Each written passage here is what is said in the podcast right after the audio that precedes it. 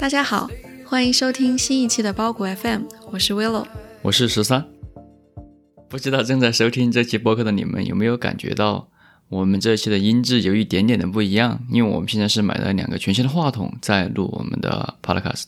之前我们一直是用我们的手机以及录音笔自带的一个麦克风在录。但为了有更好的听感，感觉更专业一点，所以说我们买了两个话筒，然后来录制我们的节目，希望能够对音质有所提升吧。今天我们想聊一个比较轻松的话题，就是在不同城市生活的感受。我一直觉得选择在哪里生活是一件很重要的事情，因为从某种程度上，它决定了你的生活方式。之前因为上学的缘故，搬过很多次家，在不同的城市生活过，所以想分享一下自己的感受，然后也想聊一聊理想中的城市是什么样的。对，我觉得提到这个城市这个话题，我突然想到，我上周刚刚听到一个呃博客，他就在说，有一个人问那个主播，我选择大学应该怎么选，我应该选怎样的专业是比较好的，然后最后得出的一个结论是，与其说你选择什么样的大学，不如说你应该选择什么样的城市，你的专业对你的影响可能并没有。你选择的这个城市对人的影响那么大，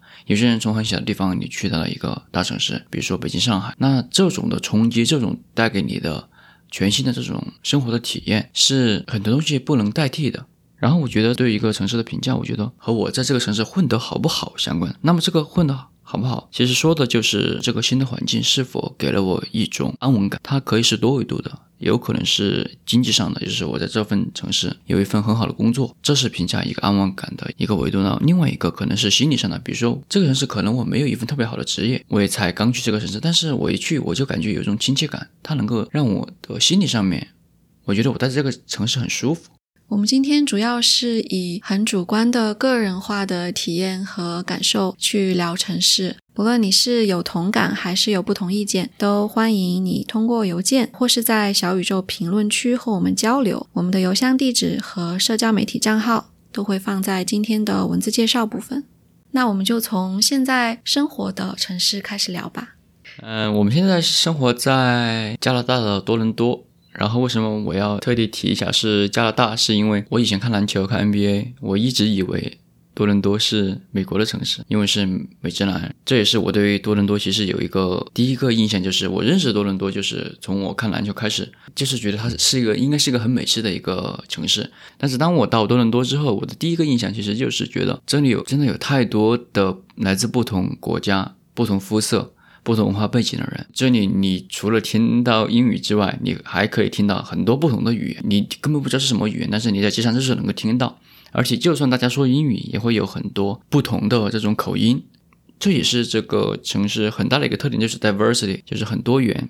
那么除了人的多元之外，它带来的另外一块就是饮食非常的丰富。就是因为有很多来自不同国家的人，当然也带来了很多不同国家的美食。然后另外一个感受呢，生活层面很实际的就是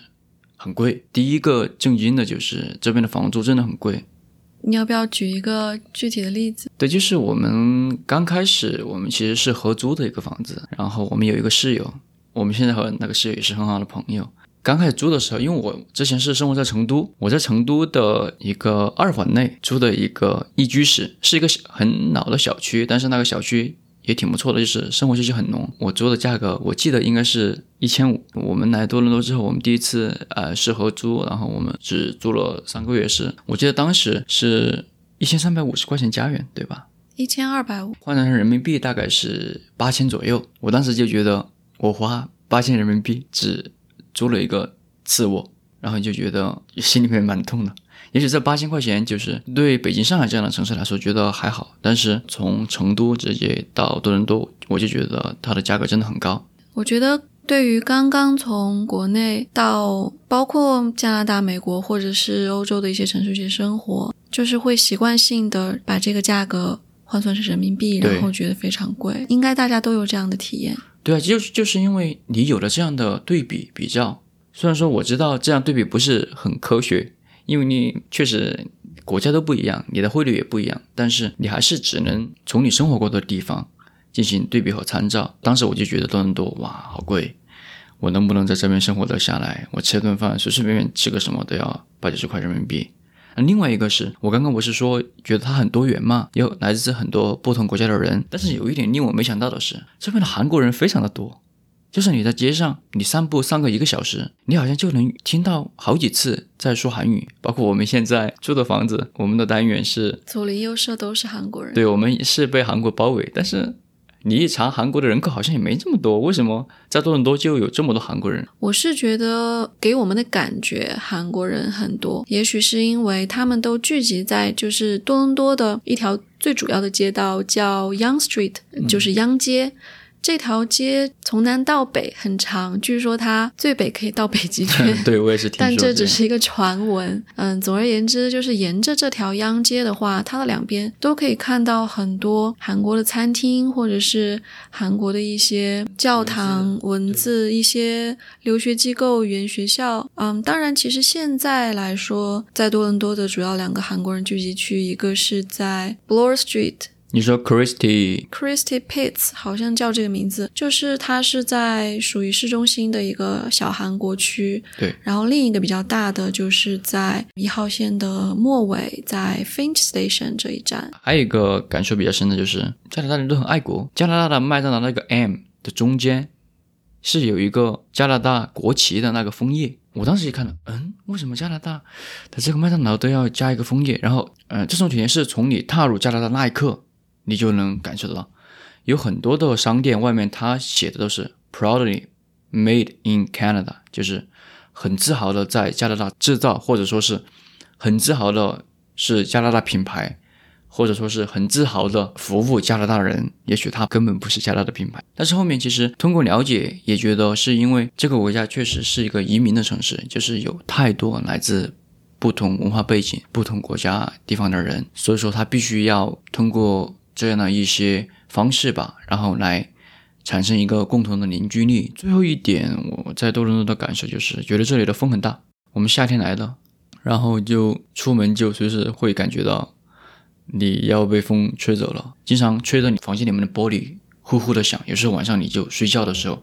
你就忽然听到砰砰砰这样的声音。其实不是有人在敲你的门，就是外面的风很大，击打你的窗户发出的那种，还是挺吓人的声音。对，我觉得多伦多的这个风其实真的让人挺不愉快的。因为夏天的时候，好不容易天气暖和起来，就很想到阳台上去，在阳台上坐坐、看看书、喝喝水，然后享受一下阳光。但是因为我们在这边住的楼层也比较高，所以风就更大，在阳台上坐着就经常被吹得很凌乱。对。整个夏天下来，最终其实你在外面待的时间可能也就三四次吧，不会再多了，因为那个风就让你完全没有办法在阳台待下去。嗯，从气候上来讲，对我来说还是不太喜欢。虽然是适应了，但是我觉得这个气候不是我喜欢的气候。其实我第一次来多伦多的时候是有一年的，当时我还在嗯加拿大的另外一个城市上学嘛。然后有一年圣诞节，我到多伦多来玩，当时的感觉就是这个城市好大，嗯哼，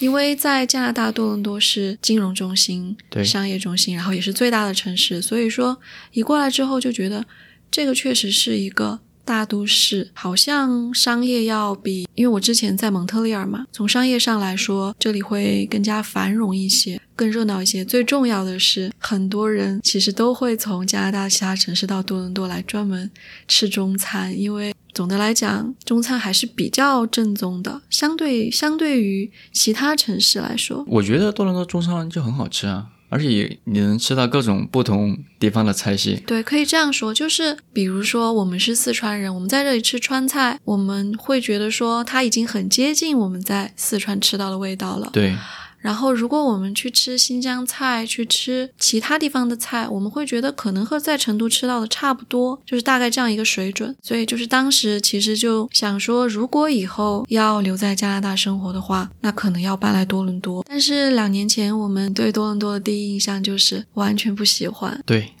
我记得你当时告诉我。说多伦多很像重庆，然后说你不喜欢这里。其实当时我的心里面还是挺难过的，因为你是和我一起来嘛，我就有一种感觉，就好像是带你来了这个地方，但是这个地方又不好，就好像是你来了我家，但是我家却没有收拾干净。与此同时，我当时对多伦多的感觉也很不好，但是为了让我们能够在这里生活，我就努力的去想，我怎么能够喜欢上这里。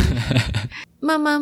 生活下来，就觉得说，其实每一个城市都有自己的优点，虽然有它的缺点，但是每一个城市你都能找到它很好的地方。我要不要还是来吐槽一下多伦多？你刚刚说的是房租贵吗？对对，这个贵，其实也许你要把它的这个绝对的租金去跟嗯、呃一些大城市相比较，比如说北京、上海，或者是说跟纽约比较，它跟纽约当然是没有办法比的，要便宜，但是问题是它的收收入入要低很多。如果把多伦多的房租和巴黎、伦敦比，它也是不输的，它也还是很高的。但是你会觉得说，多伦多的城市级别上你是比不上人家的，但是你的房租却不相上下，是的就会觉得很不划算。这样的比较其实不是 apple to apple 的那种比较，是的，因为在巴黎租房，在伦敦租房，虽然说你租到的一个一居室，它的价格可能和多伦多差不多，但是它可能会更小。但是你在多伦多租的房子可能会面积稍微大一点，然后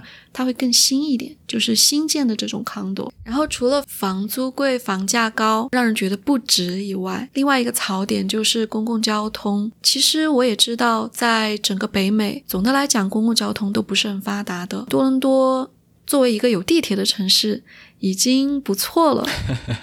对，但是之前在蒙特利尔觉得有四条地铁线就很不方便嘛，觉得去哪里好像都不是特别的方便，有的时候你下了地铁还要走很长一截路。然后来到多伦多以后才知道，蒙特利尔的地铁已经很不错了。当然，多伦多它还有其他的交通网络，比如说街车、公车，然后还有城际之间的铁路叫 GO Train。对但是总体而言，你会发现，如果你住在 downtown，住在市中心，你从 A 点到 B 点走路要三十分钟，如果搭乘公共交通，也许要二十五分钟，然后你就会觉得天呐，啊那我还不如走路。而且很贵，你每天开车的油费比你自己坐公交来回是要便宜非常非常多。就是你自己开车是很是比你坐公交是要便宜的。如果你总体来算，肯定还是要更贵的，因为你不能只算油费啊。对，是我的意思就是这边的交通费用确实也是蛮高了。对，当你支付一个这么高的公共交通费用的时候，但是你享受到的是残缺的这个交通网络，对，糟糕的服务，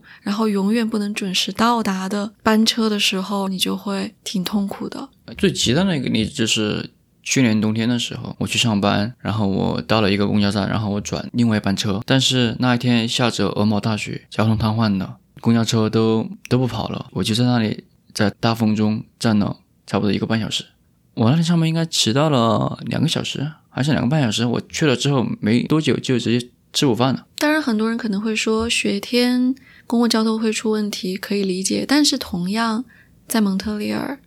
同样也是大雪，并且那边的雪应该是更大的。对，公车会出问题，但是地铁很少出现迟到或者说完全停住的这种现象。但是在这边，一旦一下暴雪，可以预计的是，这个地铁，然后接车的线路一定会迟到，一定会停很久。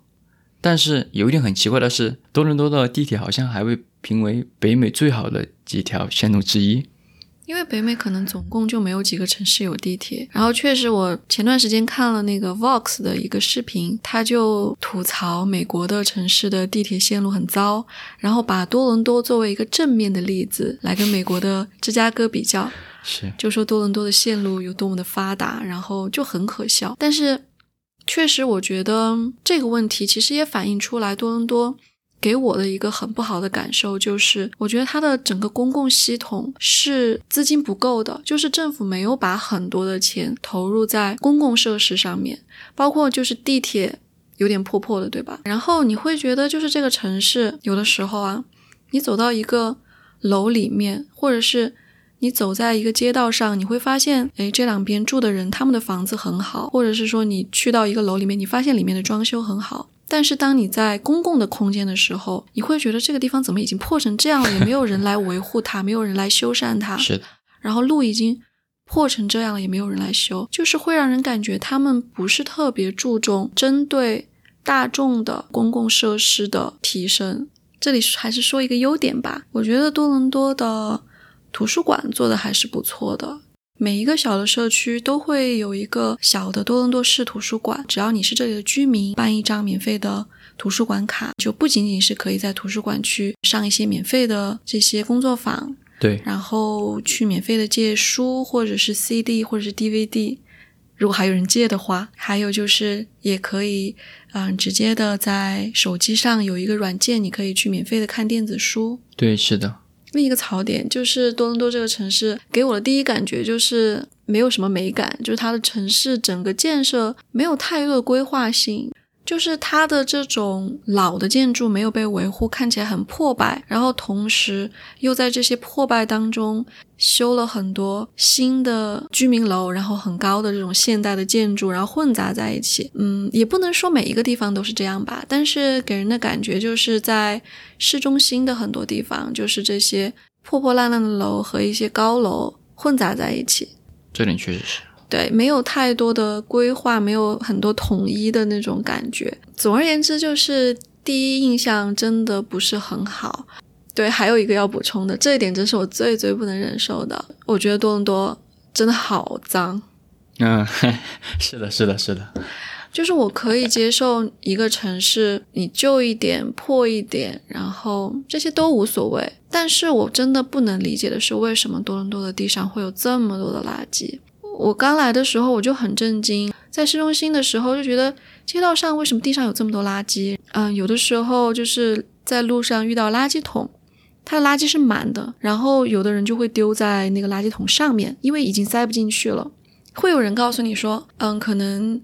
国外的城市因为人工很贵，没有办法请人在街上打扫，所以说没有中国的一些大城市干净。是，但是。我也有在其他的城市生活过，比如说之前在蒙特利尔，然后以前在法国，然后也去过很多不同的城市。但是多伦多是我去过的大城市里面最脏的，就是主要是地面的这个卫生。后来也有人说，诶，是不是因为在市中心，然后人多比较杂，然后就比较脏？但是当我来到一些郊外的地方的时候，发现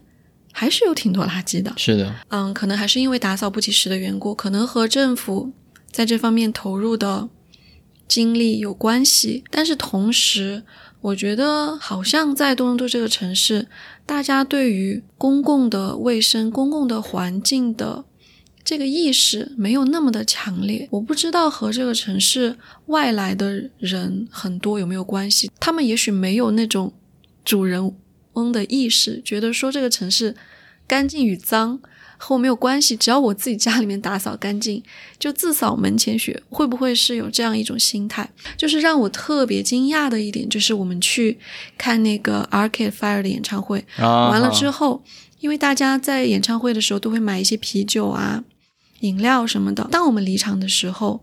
百分之九十的人都把他们买的啤酒瓶子、易拉罐直接放在了地上而没有带走。然后当时就让我觉得很惊讶。是的。另外一个因素，我觉得也是跟你刚刚讲风大有关系。可能一些垃圾本来是被扔在一个固定的地方，然后被吹走了。但是这个可能性，我觉得还是没有那么大，这个比例没那么大。对，说完这些缺点吧，因为其实慢慢生活下来，你总会对一个城市产生一些。情感，嗯，因为你在这里生活了嘛，然后你就产生了和他相关的回忆。然后我印象特别深的是，刚刚开始工作的时候，我的同事也是一个中国女孩，她之前在北京，她刚刚来多伦多的时候也是很不适应，然后觉得说为什么我从北京到了一个这样一个地方？然后突然有一天，当她再次就是坐飞机到多伦多的时候，当那个飞机盘旋在多伦多上空的时候，突然她的感受就变成了啊，This is home。就是他突然就觉得，哎，多伦多是我的家，很戏剧。对，因为你在这里生活久了之后，你就产生了这种，就像刚刚讲的这种主人翁意识。然后就你刚刚也提到了一些多伦多的优点，比如说因为这里很多元，然后这里就有非常丰富的饮食文化。对对，包括这里就是这种包容和开放的程度是非常高的。就是一个很大的感觉。到了多伦多来以后，我明明是一个外来的人，一个新来的人，但是我又不觉得自己是一个外来者，因为每一个人都是从每一个人 每一个人都是外来者。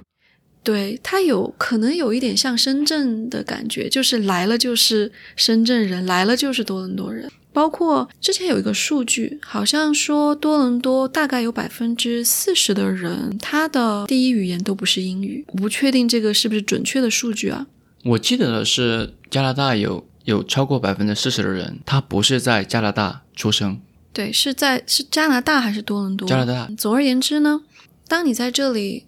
说英语的时候，其实你不会感觉到说我的英语有口音是一件很奇怪的事情，因为很多人的英语都带有他的母语的口音。来到这里以后，就让我觉得说说英语有口音不再是一个问题了，就相对来讲你也更更敢说一些。对，同时对于外来的人吧，或者说对于这种移民留学生也好，在这边留下来的机会还是比较多的，能找到工作的机会，相对于加拿大其他城市来说，应该也是比较高的。应该是的。然后另外的话，就是在这里生活久了，你也总会发现一些，还是有一些局部的地方是蛮不错的。比如说多伦多，我很喜欢，就是在多伦多大学附近散步，就还是挺漂亮的，就是能感受到这是一个世界级的一流的学府。对，嗯，像我们现在住的这个社区的附近有很多公园，这边的这些公园散步的地方还是蛮多的，都比较原生态。那关于多伦多的部分，我们就先说这么多。如果还有需要展开的地方，我们可以单独录一期。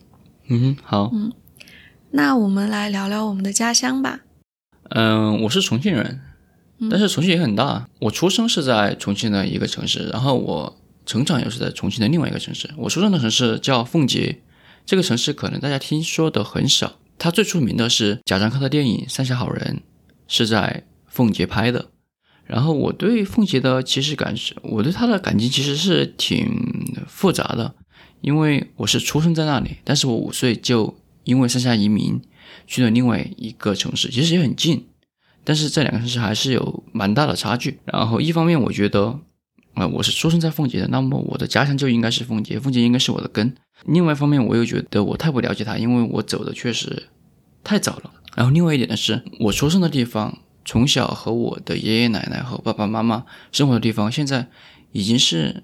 完全就是在水下面了。就是我是我是真的是永远回不了我的家乡了。有些人是因为可能中国现在变化很大，城市巨变很快，你小时候走的街道现在有了新的一些东西，然后让你觉得你回不去。那么我这个是真正的是因为不可抗力，是真正意义上的，我是永远再也踏不上我小时候的那片。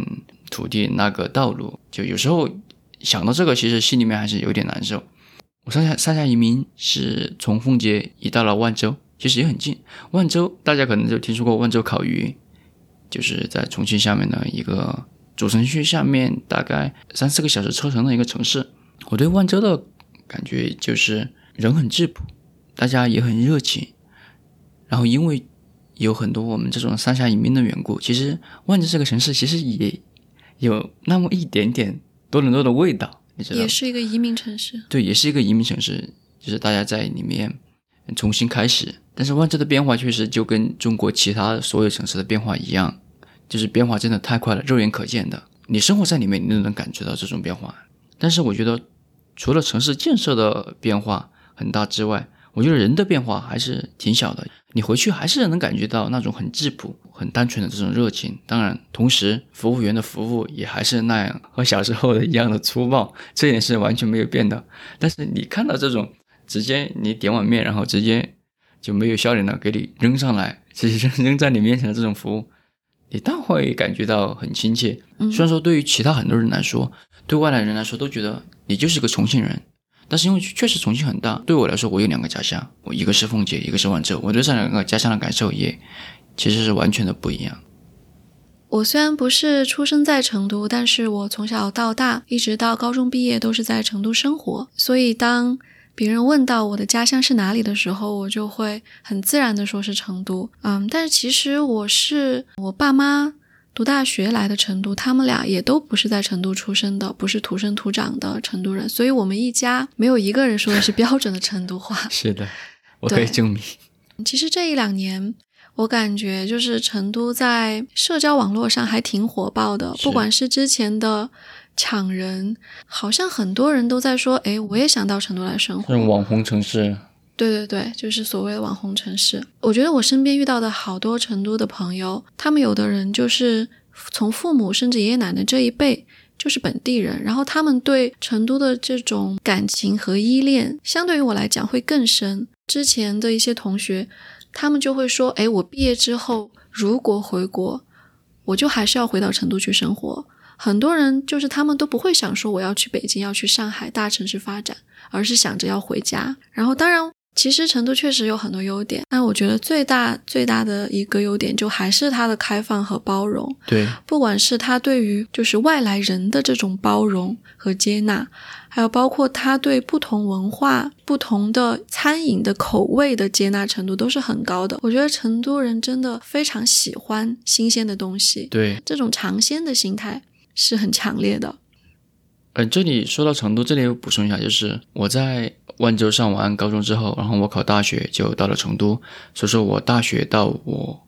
在出国前这段时间，对我在成都也待了很长的时间。身为一个重庆人，很多人在说重庆和成都会互掐或者怎样，但是我对成都的这种感受确实也是挺好的，就是因为重庆是一个非常非常有个性的城市，我觉得重庆是一个敢爱敢恨的城市，但同时。他也比较有棱角，他可能对外面外来的事物没有那么的包容。但是在成都，就是你会感觉到所有人到了他那里，你就可以享受成都的氛围，你就可以感觉得到这个城市在欢迎你的到来。成都有很多不同国家的美食，其实也有很多不同的这种文化在成都慢慢的这种滋养，在成都这个土地下面的滋润下面，然后慢慢的成长，就觉得成都是一个生活非常舒适的城市。对，我觉得就是刚刚说到成都的一些优点，除了你刚才说的舒适，然后节奏比较慢、包容以外，就是它的商业也是很繁荣的。我觉得成都它是因为它的历史也非常悠久嘛，它有这个文化的积淀，但是同时它又很面向未来，就是它接受这些很新鲜的事物也非常非常的快。所以说，最近这几年也能感受到外来的品牌就是很愿意在成都开店，因为成都人虽然说他的。收入来讲，跟北上广深这样大城市比是相对低一些，但是人的这个消费能力还是很强的。对，消费观念非常的开放，非常的超超前，超前，非常超前。对，所以说品牌都很喜欢到成都来开店。相对来讲，他的工作机会越来越多了，同时他的生活成本目前也还在一个可以接受的范围内吧。说回到，因为我们今天是很主观的聊自己的感受嘛，所以我想回到说我和。家乡之间的这种关系，因为刚刚也说了，就是我基本上可以算是家里面第一代自认为自己是成都人的人。其实我对成都的了解，可能是我出国之后再回到成都，我才对成都有了更多的了解。因为在小时候一直到读高中的时候，其实你的生活的范围是非常非常小的，是就只是局限在家和学校。两点之间，然后偶尔会和父母去啊出去玩或者逛商场什么的，很少有机会说单独的去探索这个城市。而且主要是你一直生活在那个地方，你没有一种参照物，你没有去到其他的城市有这种对比，所以说你肯定没有这种更鲜明的一些感受吧。我觉得可能是以前的交通也不是那么发达，对，是。然后城市也比较小，就是后来出国，然后暑假回到成都的时候。因为你已经是一个成年人了嘛，然后父母会让你自己和同学出去玩，然后那个时候才真正的发现哦，成都还有这些地方，以前没有去过。是，虽然说成都有很多优点，但是我觉得我没有那种感觉，就是我我不会觉得说成都就是最好的。我虽然没有去过很多国内的城市啊，但是我去到一个地方，我都觉得诶，这里也蛮好的。可能就是它给你一种陌生感、新鲜的感觉。我觉得我去过的所有的城市，我觉得都还蛮好的，就都有自己的好处。如果是说考虑定居的话，其实成都也不是我的首选。第一就是说，因为你从小到大已经在这个地方生活了十八年，然后你对它也有了一定了解。定居的城市，我就还是想去一个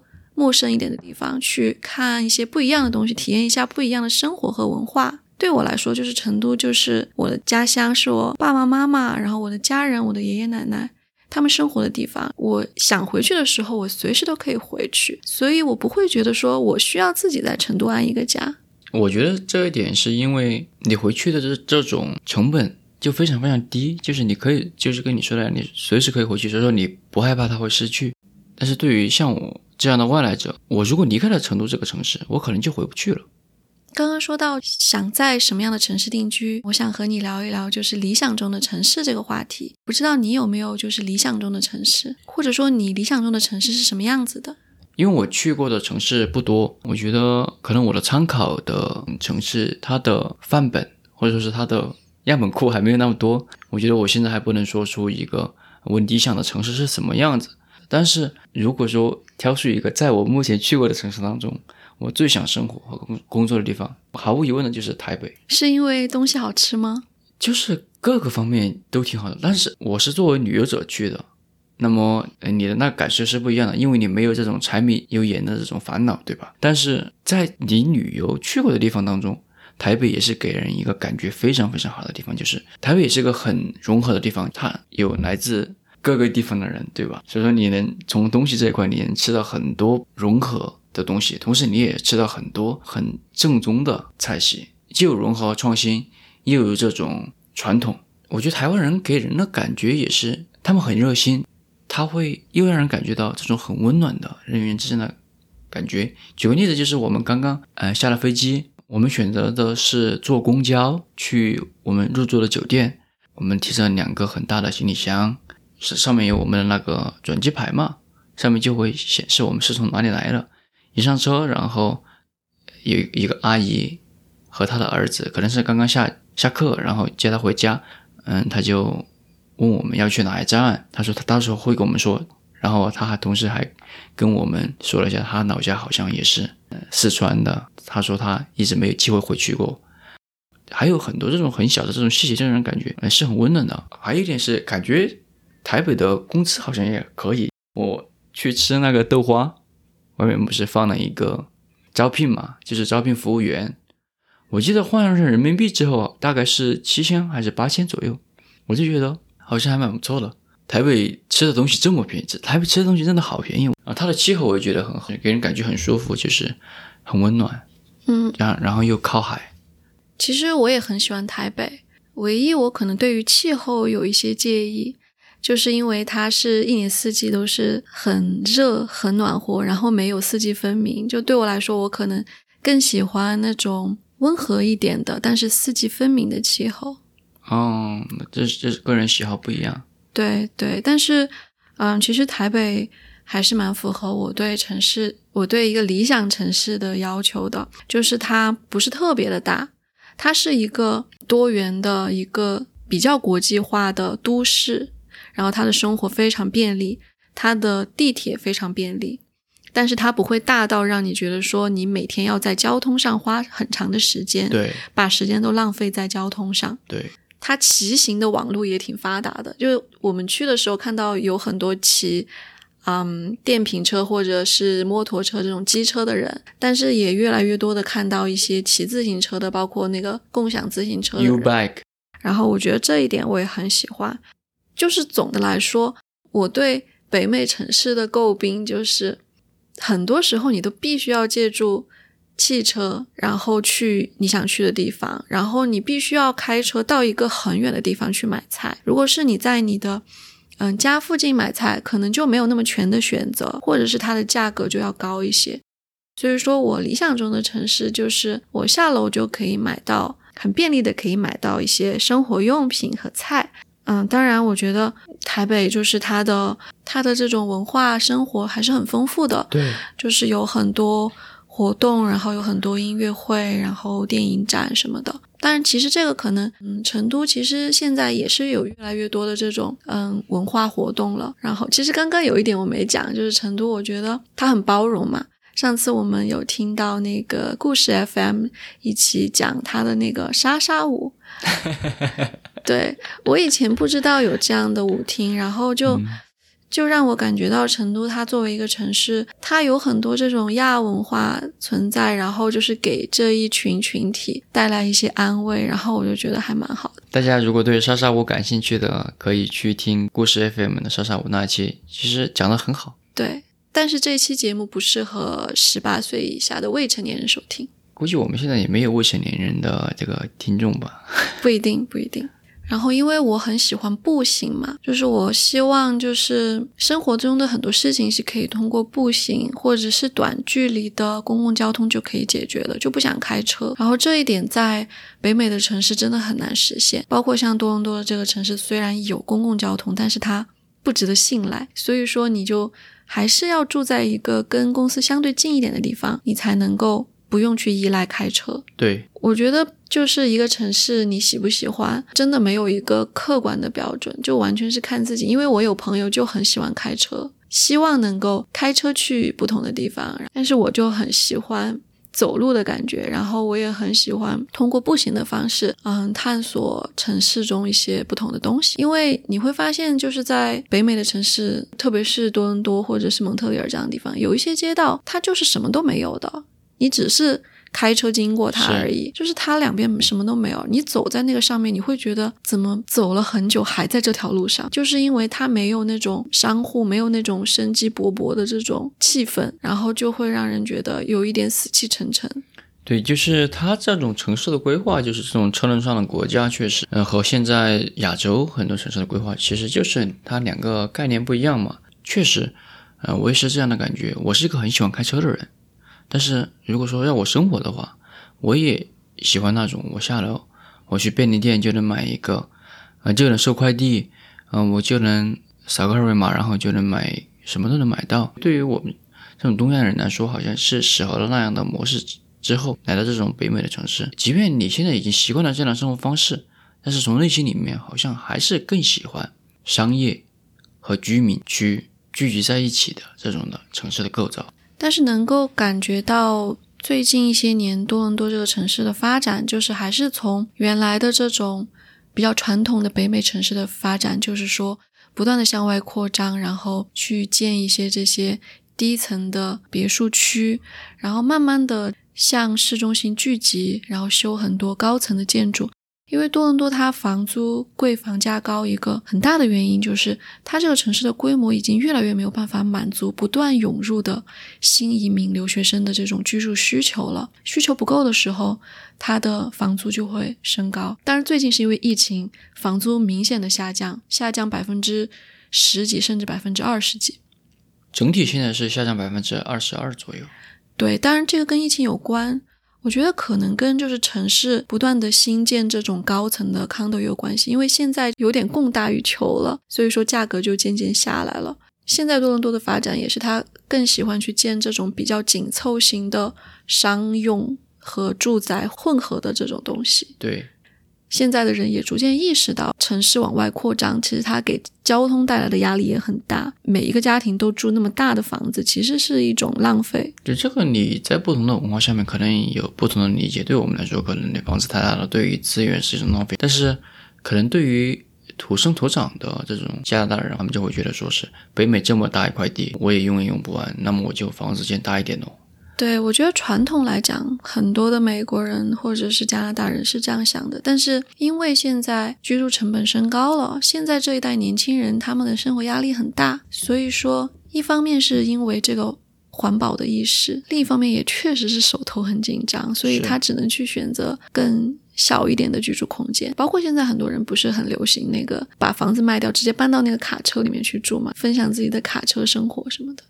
本来这期节目是想聊一聊我们过去长期生活过的一些城市，在那里居住的感受，但是没想到聊完我们现在生活的多伦多，然后我们的家乡，然后又聊到了我们理想中的城市什么样的，不知不觉就已经。一个多小时了，我们也想把节目的时长控制在一个比较短的时间内。对，所以说接下来的第二部分就分成下一次再聊吧。可能也不一定是下一次，也肯定是下下一次，或者某一天我们又想聊这个话题，再继续聊呗。OK，感谢你收听本期节目，欢迎大家通过苹果播客、Spotify 等泛用型平台收听和订阅。我们推荐国内的朋友使用小宇宙。也欢迎大家在小宇宙的留言区和我们交流，谢谢大家，下期再见。